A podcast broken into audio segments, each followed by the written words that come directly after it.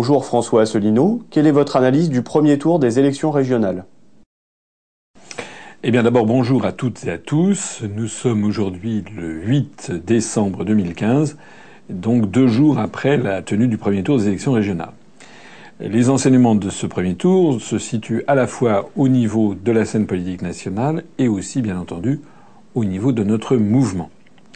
S'agissant de la scène politique nationale, on a entendu, comme d'habitude, les cris d'orfraie sur la poussée du Front National.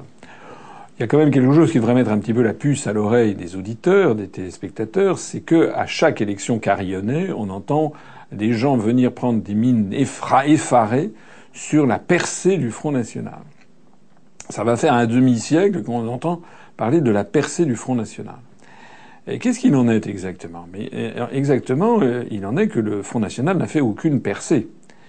Euh, en tout cas en termes d'électeurs inscrits, et même en nombre de votants d'ailleurs.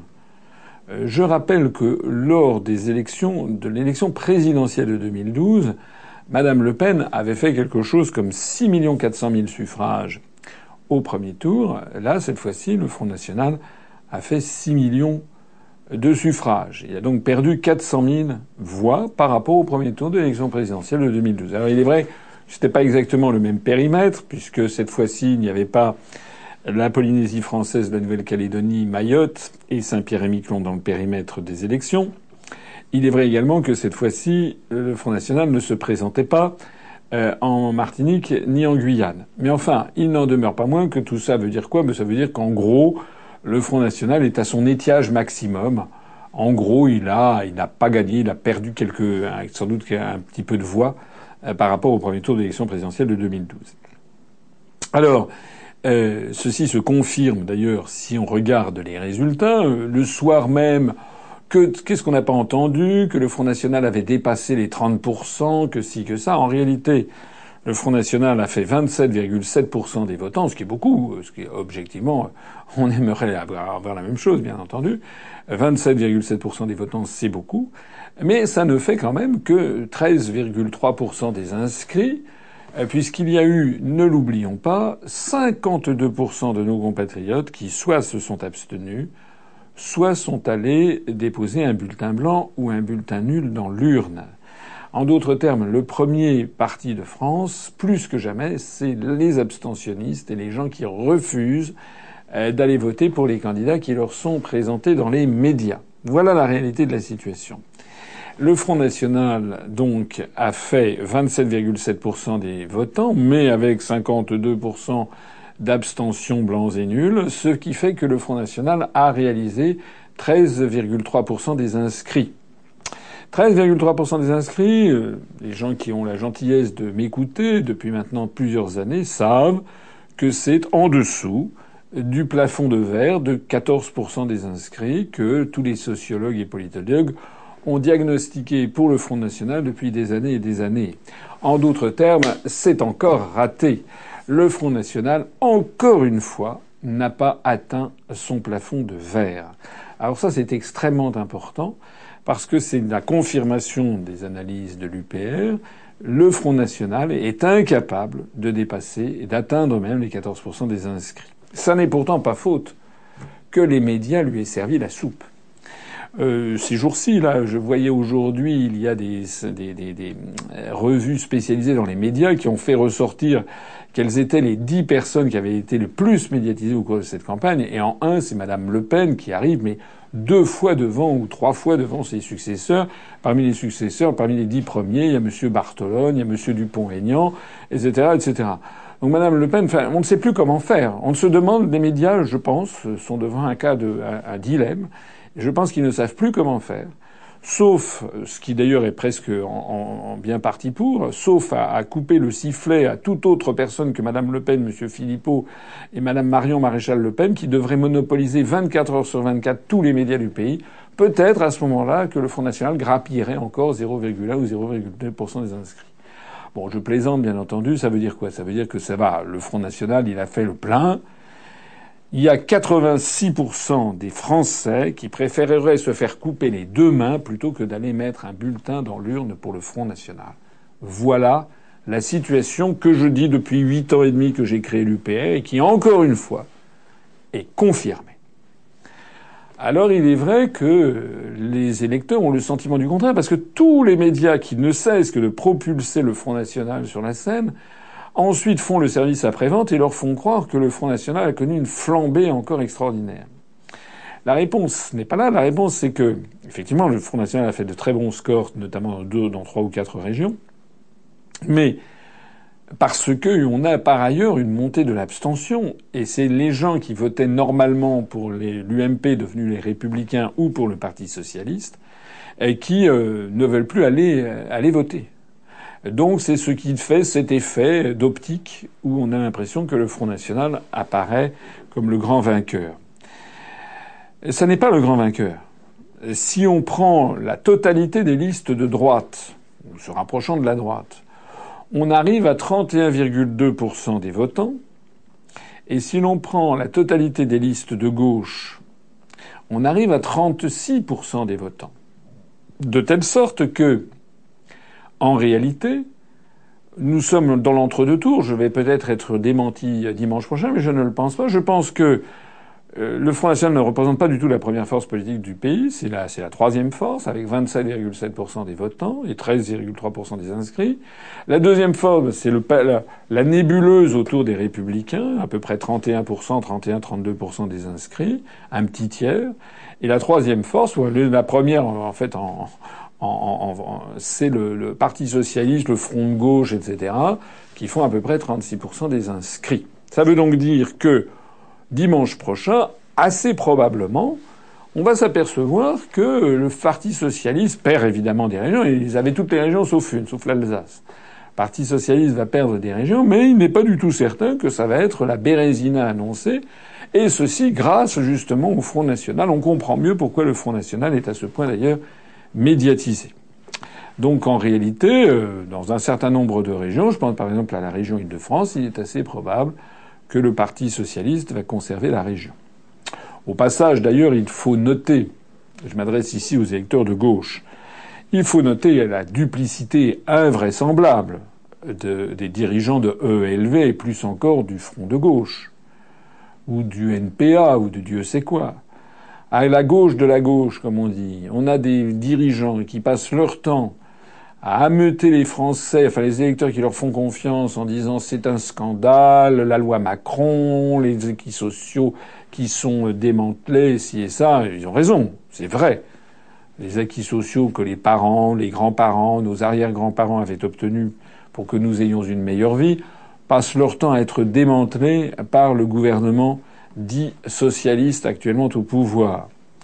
Nous avons également un gouvernement qui mène des guerres illégales au Moyen-Orient euh, et, et, des guerres d'agression néocoloniale, grâce à M. Fabius et avec l'accord, bien entendu, du président de la République. Donc, à la gauche de la gauche, on s'en offusque, sauf qu'au moment des élections, eh bien, passé le premier tour, au deuxième tour, le front de gauche apporte comme un toutou servile ses voix au Parti socialiste. On l'avait d'ailleurs déjà vu, je l'avais suffisamment signalé. Le soir du premier tour de l'élection présidentielle en 2012, à 20h38 minutes, M. Mélenchon avait fait le cadeau de toutes les voix qu'il avait glanées à François Hollande. Il n'avait même rien négocié en échange. J'aurais quand même pu demander au minimum l'organisation d'un référendum, par exemple sur le traité transatlantique. Ou au minimum, il aurait pu demander des comptes sur la politique étrangère. Pas du tout, il n'avait rien fait de ça. Ben là, c'est pareil. Vous avez vu que, par exemple, en Ile-de-France, le Parti communiste français s'est empressé de faire une liste avec Monsieur, Monsieur Bartolone. Euh, ça veut dire quoi? Ben, Ça veut dire qu'au bout du compte, en fait, le front de gauche, ou les, le NPA anticapitaliste, ou Dieu sait quoi, ben, au bout du compte, au moment fatidique, il soutient la politique de Monsieur Macron. Voilà la réalité. M. Mélenchon est celui qui permet à M. Macron de démanteler les acquis sociaux des Français. Il faut donc que tous les électeurs de gauche, et notamment de la gauche de la gauche, se rendent bien compte de cette escroquerie qui est commise par le front de gauche et la gauche de la gauche, et qui, sous couvert de faire, de se ranger derrière celui de gauche le mieux arrivé, soutient en fait une politique de démembrement des acquis sociaux. Alors, euh, dans ce contexte, ben, on va voir ce qui va se passer, mais très probablement, ben, le Front National va encore, dans peut-être va-t-il obtenir une région ou deux, je ne sais pas, peut-être le Nord-Pas-de-Calais, Picardie avec Madame Le Pen, ou peut-être peut-être la région PACA avec sa, nièce. mais rien n'est rien n'est moins sûr en définitive, puisque par ailleurs on a le sketch habituel du front républicain. Donc il est tout à fait possible que dimanche soir prochain, eh bien, on apprenne qu'en définitive, le Front National n'a eu aucune région. Peut-être en aura-t-il une. Alors, et qu'est-ce qu'il faut penser de ça? Euh, Nous, on, moi, je ne suis pas là, nous ne sommes pas là à enfourcher le, dada de, la bête immonde qui arrive. Tout ça, c'est des sketchs. Voilà. On a vu ce que le Front National donne quand il est dans des, dans des villes. On l'a vu déjà. Le Front National a dirigé un certain nombre de grandes villes. Ça s'est d'ailleurs terminé en général d'une façon absolument catastrophique, avec des détournements de fonds, des abus de biens sociaux, et j'en passe et des meilleurs. D'ailleurs, en Ile-de-France, M. Valrand de Saint-Just, la tête de liste du Front National, est elle-même mis en examen euh, pour, euh, je crois, abus de biens sociaux ou escroquerie. Je me rappelle plus parce que le numéro 3 est également inculpé des mêmes, des, mêmes, des mêmes forfaits. Mais nous, on va pas enfourcher le dada de, la bête immonde qui arrive. Pourquoi? Parce que tout ça, ça s'entend comme larrons en foire. N'oublions pas qu'à chaque élection deuxième tour, le Front National fait des appels du pied à l'UMP pour essayer d'avoir des alliances. Et puis n'oublions pas surtout ce qui s'est passé pendant les élections, pendant la campagne. Pendant la campagne électorale, on a vu défiler en, boucle euh, le Front National, les Républicains et le Parti Socialiste, cette espèce de bande des qui disait en gros la même chose. C'est le parti de la guerre. Ils sont tous les trois pour euh, mener des guerres euh, au, Moyen-Orient. Ils sont tous les trois pour renforcer considérablement euh, toutes les mesures de surveillance du peuple français et de sécurité. Tous les trois font silence sur l'origine des attentats. Le commanditaire ultime, comme je le dis. Pourquoi est-ce qu'il y a des attentats en France, par exemple, et qu'il n'y en a pas en Suisse hein Peut-être parce que le fait que la Suisse ne soit pas dans l'OTAN, ne mène pas des guerres illégales au Moyen-Orient, ça a peut-être un petit rapport. Euh, voilà. Tous ces trois partis refusent de sortir de l'Union européenne, de sortir de l'euro et de sortir de l'OTAN. C'est la raison pour laquelle nous, on va pas marcher dans cette combinaison. Tout ça, c'est de la rigolade. Hein. Le Front National est un mouvement que les médias poussent constamment sur le devant de la scène pour qu'il fasse le maximum de voix. Et puis à chaque fois, dans l'entre-deux-tours, d'un seul coup, on découvre que ce serait un mouvement épouvantable. Il faudrait en rang serré pour réélire le Parti socialiste ou les républicains. Et ensuite, le soir du deuxième tour, si le Parti socialiste sauve la mise dans un certain nombre de régions, eh bien les médias diront bah, finalement les Français soutiennent la politique de M. Macron. Et voilà, le tour est joué. C'est à ça que sert le Front National. Donc pour ce qui nous concerne, nous, comme nous n'avons pas pu nous maintenir, je vais y revenir dans un instant, dans aucune des régions dans lesquelles nous nous présentions, eh bien nous avons décidé d'appeler, le Bureau national s'est réuni, nous avons décidé d'appeler à l'abstention au deuxième tour, ou bien pour ceux qui tiennent absolument à aller voter, parce qu'il y en a parmi nous des gens qui sont très soucieux d'aller voter, eh bien nous leur conseillons, on, leur, les oblige pas bien entendu, chacun fait ce qu'il veut, mais on nous leur conseillons soit euh, d'aller donc de s'abstenir, soit s'ils comptent aller voter, d'aller glisser dans l'urne un bulletin de vote du style je vote UPR qui est téléchargeable sur notre site. Ça permettra au moment du dépouillement ben, aux scrutateurs de découvrir que l'UPR est toujours présente. Voilà. Mais on ne va certainement pas appeler ni à faire barrage au Front National, ni encore moins à soutenir le Front National, parce que tout ça c'est une rigolade dont nous, enfin une rigolade sinistre, dans laquelle nous ne voulons pas être mêlés. Alors, maintenant, euh, le score de l'UPR. Le score de l'UPR, nous, nous avons fait très exactement 189 346 suffrages lors de ces élections où nous nous présentions donc dans 13 euh, régions avec 1971 candidates et, candidats. C'est un score qui euh, représente 0,9% des suffrages exprimés, 0,88% pour être précis, c'est un score qui mérite commentaire. Euh, d'abord, c'est un score qui est euh, évidemment qui peut paraître aux gens qui ne connaissent pas bien la politique, qui peut paraître euh, marginal, c'est vrai, qui peut paraître un petit peu ridicule. Mais les gens qui disent ça sont des gens qui ne connaissent pas le suffrage universel et qui méconnaissent la formidable progression que ces chiffres témoignent en faveur de notre mouvement. Je rappelle qu'aux élections européennes l'année dernière, le 25 mai 2014, on avait fait 76 000 suffrages. Là, on en a fait 190 000 à peu près. 189 346. Ça veut donc dire que nous avons eu une multiplication par 2,5 du nombre de nos voix en un an et demi. C'est tout à fait considérable. Ça représente donc une augmentation de mémoire de plus 146%. C'est la plus forte augmentation du nombre de voix obtenues par un parti politique à l'occasion de ces élections. Alors certains diront ben, c'est normal que vous fassiez un fort pourcentage puisque vous partez d'un petit nombre. Euh, ce n'est pas un si petit nombre que ça, 76 000 suffrages obtenus aux européennes. Je rappelle qu'on avait fait plus que le NPA de M. Besancenot. Mais euh, passer de 76 000 à 190 000, eh bien, il faut le faire. Il faut le faire. Nous l'avons fait et beaucoup d'autres ne l'ont pas fait. Si c'était si facile que ça, eh bien, on ne se rendrait pas compte, enfin, on ne comprendrait pas euh, ce qui vient de se passer avec, par exemple, nous citoyens ou Nouvelle Donne. Ces deux partis politiques avaient été lancés, rappelez-vous, à la fin de 2013, comme des savonnettes, hein, comme une espèce de produit marketing. Nous, citoyens, c'était le parti qui avait été créé par euh, M. Denis Père, un milliardaire. À peine d'ailleurs avait-il créé son mouvement politique aussitôt il était reçu sur les, les, plus grandes chaînes de télévision françaises. Il avait eu droit, à, c'est incroyable, mais c'est comme ça, il avait eu droit moins d'une semaine après avoir créé son mouvement, il avait eu droit à des paroles et des actes. L'émission phare de la télévision française en matière politique, à laquelle nous sommes, euh, dans laquelle nous n'avons jamais été invités, alors que j'écris l'UPR depuis huit ans et demi. Eh bien, nous, citoyens, cette année, a fait 89 euh, 000 voix, c'est-à-dire que l'UPR a fait plus de deux fois plus de voix que nous, citoyens, qui est en pleine dégringolade. Voilà. Ils n'ont d'ailleurs réussi à se présenter que dans trois ou quatre euh, euh, circonscriptions euh, électorales de façon autonome. Même chose d'ailleurs pour nous, Veldon. Nous, Veldon, c'est ce, ce, parti politique qui avait été lancé lui aussi à grand renfort de publicité médiatique par M. Pierre Larouturou du Parti socialiste.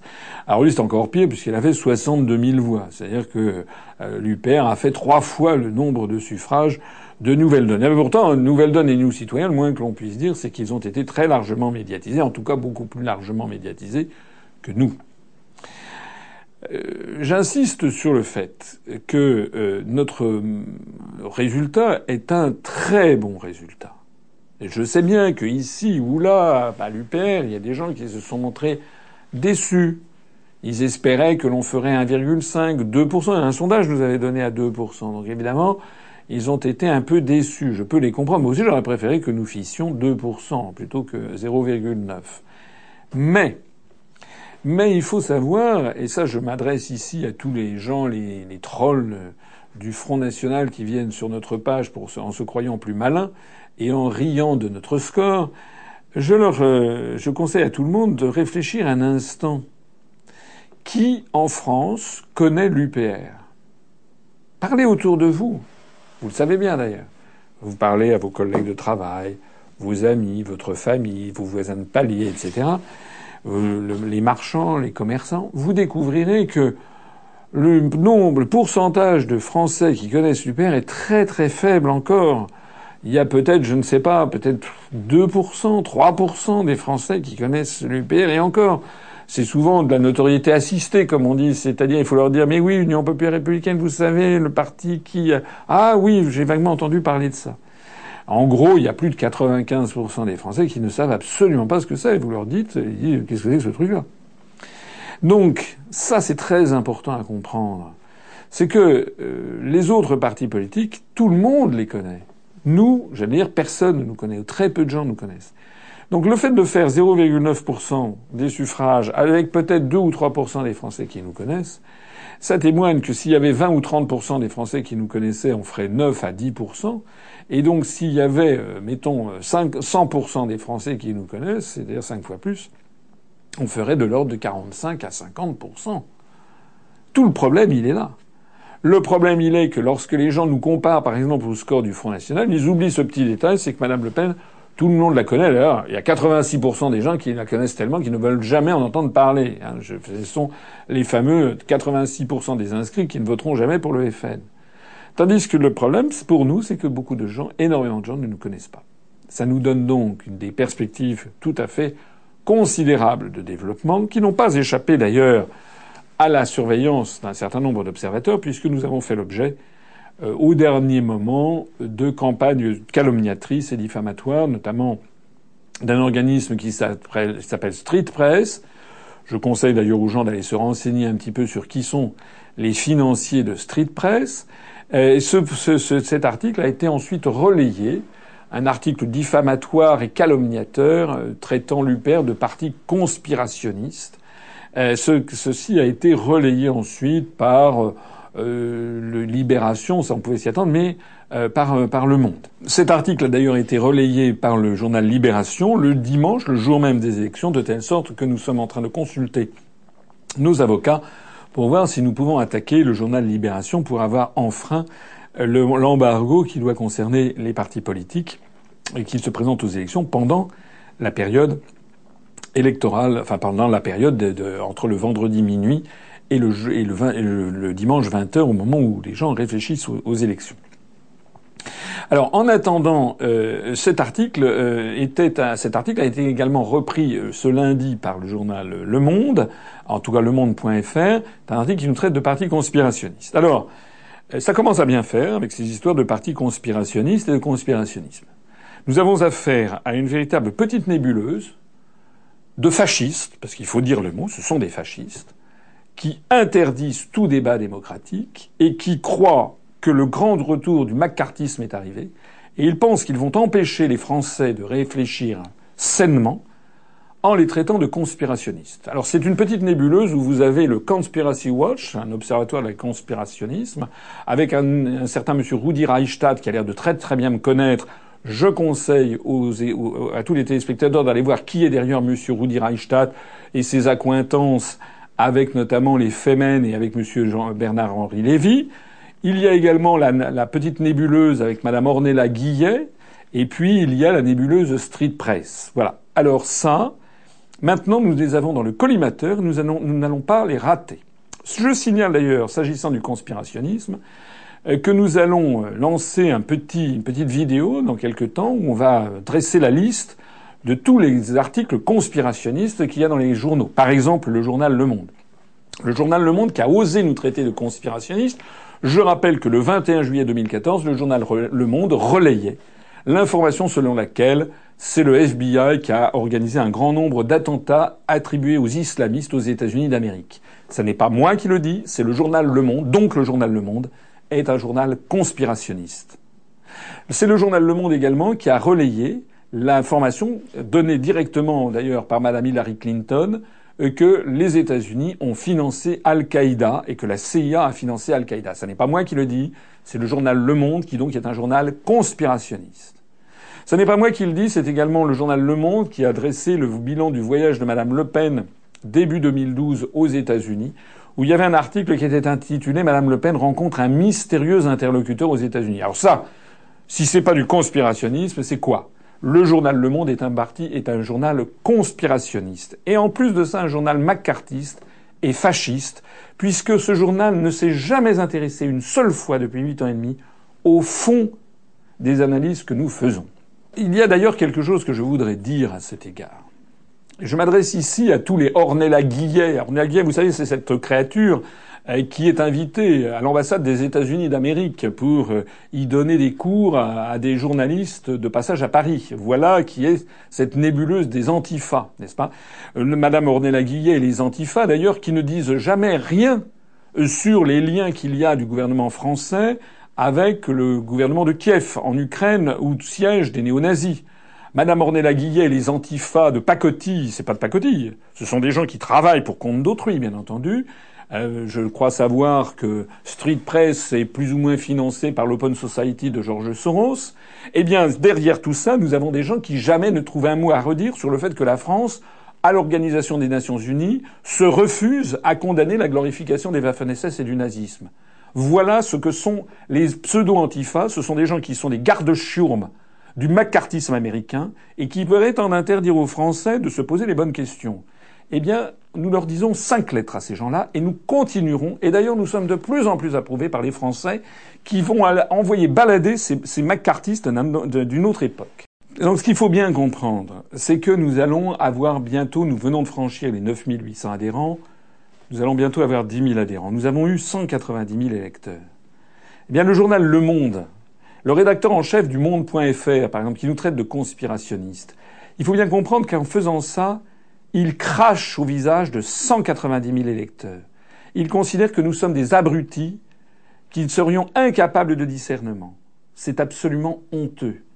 Il y a à l'UPR des gens de toutes les conditions, de toutes les origines et qui ne sont pas plus bêtes que le rédacteur en chef du, Monde.fr. Je dirais même qu'ils sont en tout cas beaucoup plus honnêtes beaucoup plus intègres que lui, sans compter Madame Ornella Guillet, qui est financée probablement par les États-Unis d'Amérique. Je voudrais rappeler que nous avons à l'UPR des, des professeurs d'université, des universitaires, des chercheurs, des musiciens, des agriculteurs, des ouvriers, des chauffeurs routiers, des pilotes de ligne, des étudiants, des chômeurs, des femmes au foyer, nous avons également euh, des, des, psychologues, des médecins, des psychanalystes, des docteurs, des écrivains, des auteurs de théâtre, des informaticiens. Nous avons la population française dans, son, dans sa complétude. Et les gens qui viennent à l'UPR le viennent parce qu'ils y vont, parce qu'ils ont réfléchi. La véritable honte des campagnes de dénigrement et de diffamation qui sont lancées contre nous, c'est qu'ils veulent faire croire l'inverse exact de ce que nous sommes. Ils veulent absolument faire croire que nous serions un mouvement d'extrême droite. C'est le contraire exact qui est vrai. Nous sommes un mouvement le plus républicain qui soit. J'ai déjà eu l'occasion d'exprimer. S'il y a bien quelqu'un d'extrême droite en ce moment en France, c'est le gouvernement français actuel.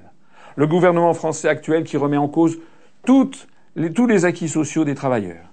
Le gouvernement français actuel et qui euh, donne tout le pouvoir à une oligarchie financière et aux banques. C'est le gouvernement français actuel qui piétine le droit international et qui se livre à des actes qui peuvent être qualifiés de crimes de guerre, crimes contre la paix, crimes économiques et peut-être même crimes contre l'humanité selon les quatre incriminations du tribunal de Nuremberg. Je rappelle aussi que le gouvernement français actuel refuse de condamner les Waffen-SS à l'Organisation des Nations Unies et soutient un régime comme le régime de Kiev qui est dans la main, en tout cas qui a passé des alliances avec les mouvements néo-nazis Svoboda et Pravi Sector. Donc s'il y a actuellement en France une force, grande force d'extrême droite, eh bien c'est le gouvernement français actuel que soutient d'ailleurs le journal Le Monde.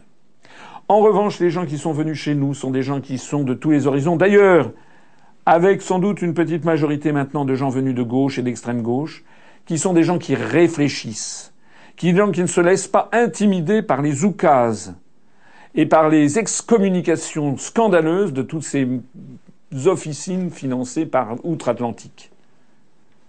Ce n'est pas moi d'ailleurs qui l'ai dit. Je rappelle que M. Gilles Ménage, directeur de cabinet du président de la République François Mitterrand, avait dit que M. Edoui Plenel, qui maintenant est à la tête de Mediapart, que M. Edoui Plenel était un agent de la CIA. Il a dit ça dans un prétoire de la République.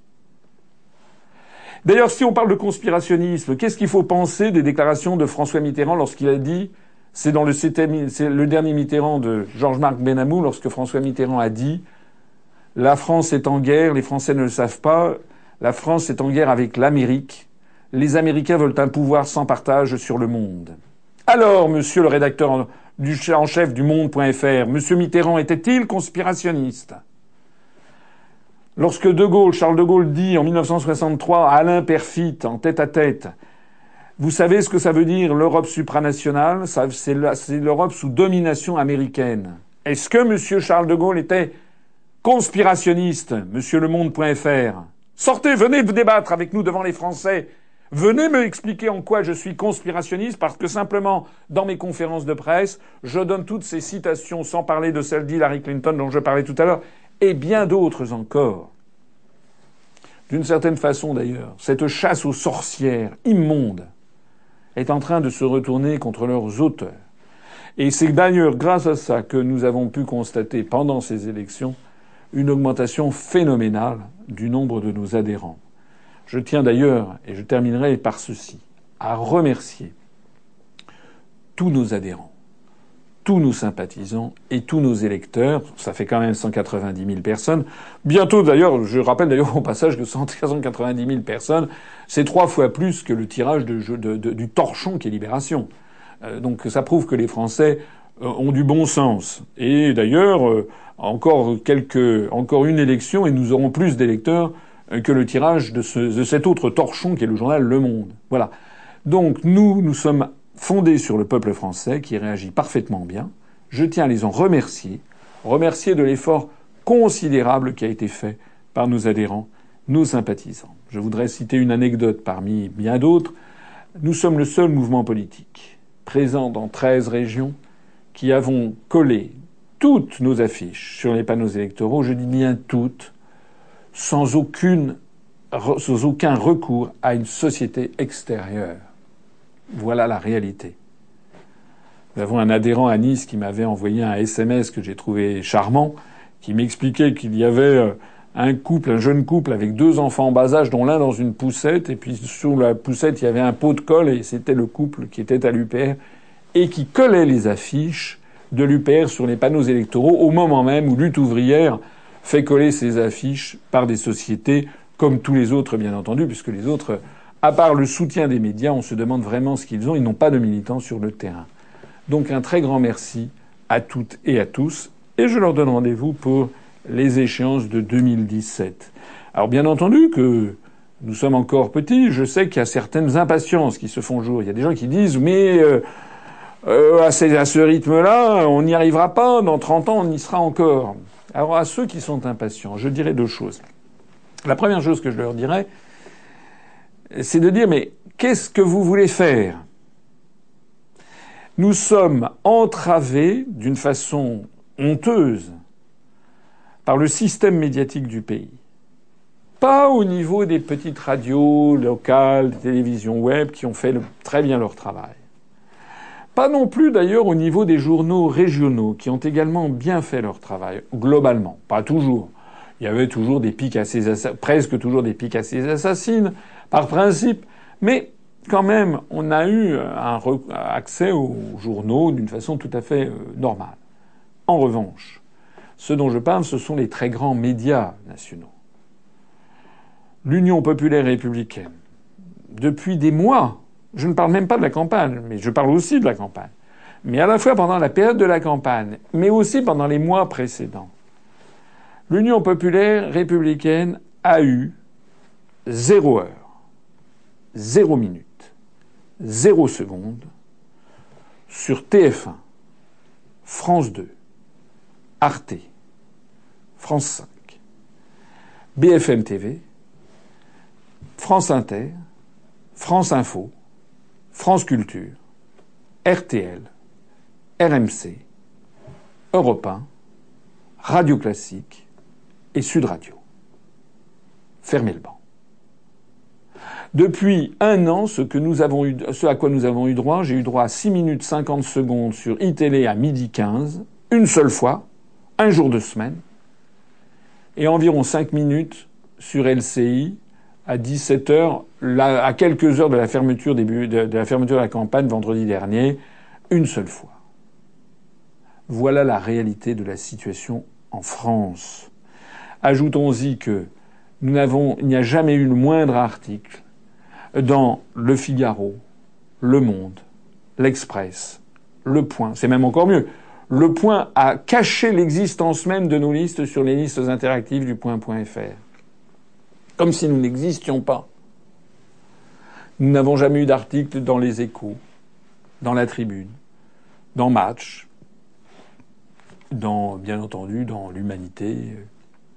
En bref, eh bien, les Français qui ont voté pour nous sont des Français qui ont entendu parler de l'UPR uniquement par les réseaux sociaux, quasi uniquement par les réseaux sociaux, ou bien par le bouche à oreille, ou bien qui nous ont découvert au moment des élections européennes ou des élections départementales, et depuis lors avaient gardé euh, la profession de foi euh, ou le bulletin de vote et s'étaient renseignés. Je terminerai par cela. Nous avons donc fait 190 000 suffrages, c'est énorme par rapport à notre échelle, c'est beaucoup. Ces 190 000 personnes qui ont voté UPR, elles l'ont fait en parfaite connaissance de cause. Nous ne nous adressons pas au cerveau reptilien des gens, nous ne manipulons pas les gens, nous leur parlons comme à des adultes. Les gens qui votent pour l'UPR, une fois qu'ils ont découvert l'UPR, eh bien, ils ne vont pas chercher ensuite ailleurs. Nous avons un taux d'adhésion spontanée à notre mouvement lorsque les gens nous connaissent qui est très important. Et nous avons un taux de réadhésion à notre mouvement, les cotisations annuelles, nous avons un taux extraordinairement élevé, c'est-à-dire que pratiquement personne ne s'en va, sauf quelques très rarissimes exceptions ou des gens que nous avons exclus parce qu'ils ne respectaient pas la charte. Donc, il y a une espèce d'effet cliquet. Les gens qui viennent à l'UPR et qui votent pour l'UPR ne s'en vont plus et au contraire, ils font venir d'autres personnes en plus. C'est la raison pour laquelle ne croyez pas dans les croissances linéaires. Nous sommes face à un mouvement de nature exponentielle et l'avenir, l'avenir à court moyen terme, va être de plus en plus brillant et prometteur pour notre mouvement. J'en fais ici la prophétie, et comme le savent les auditeurs, en règle générale, je ne me trompe pas.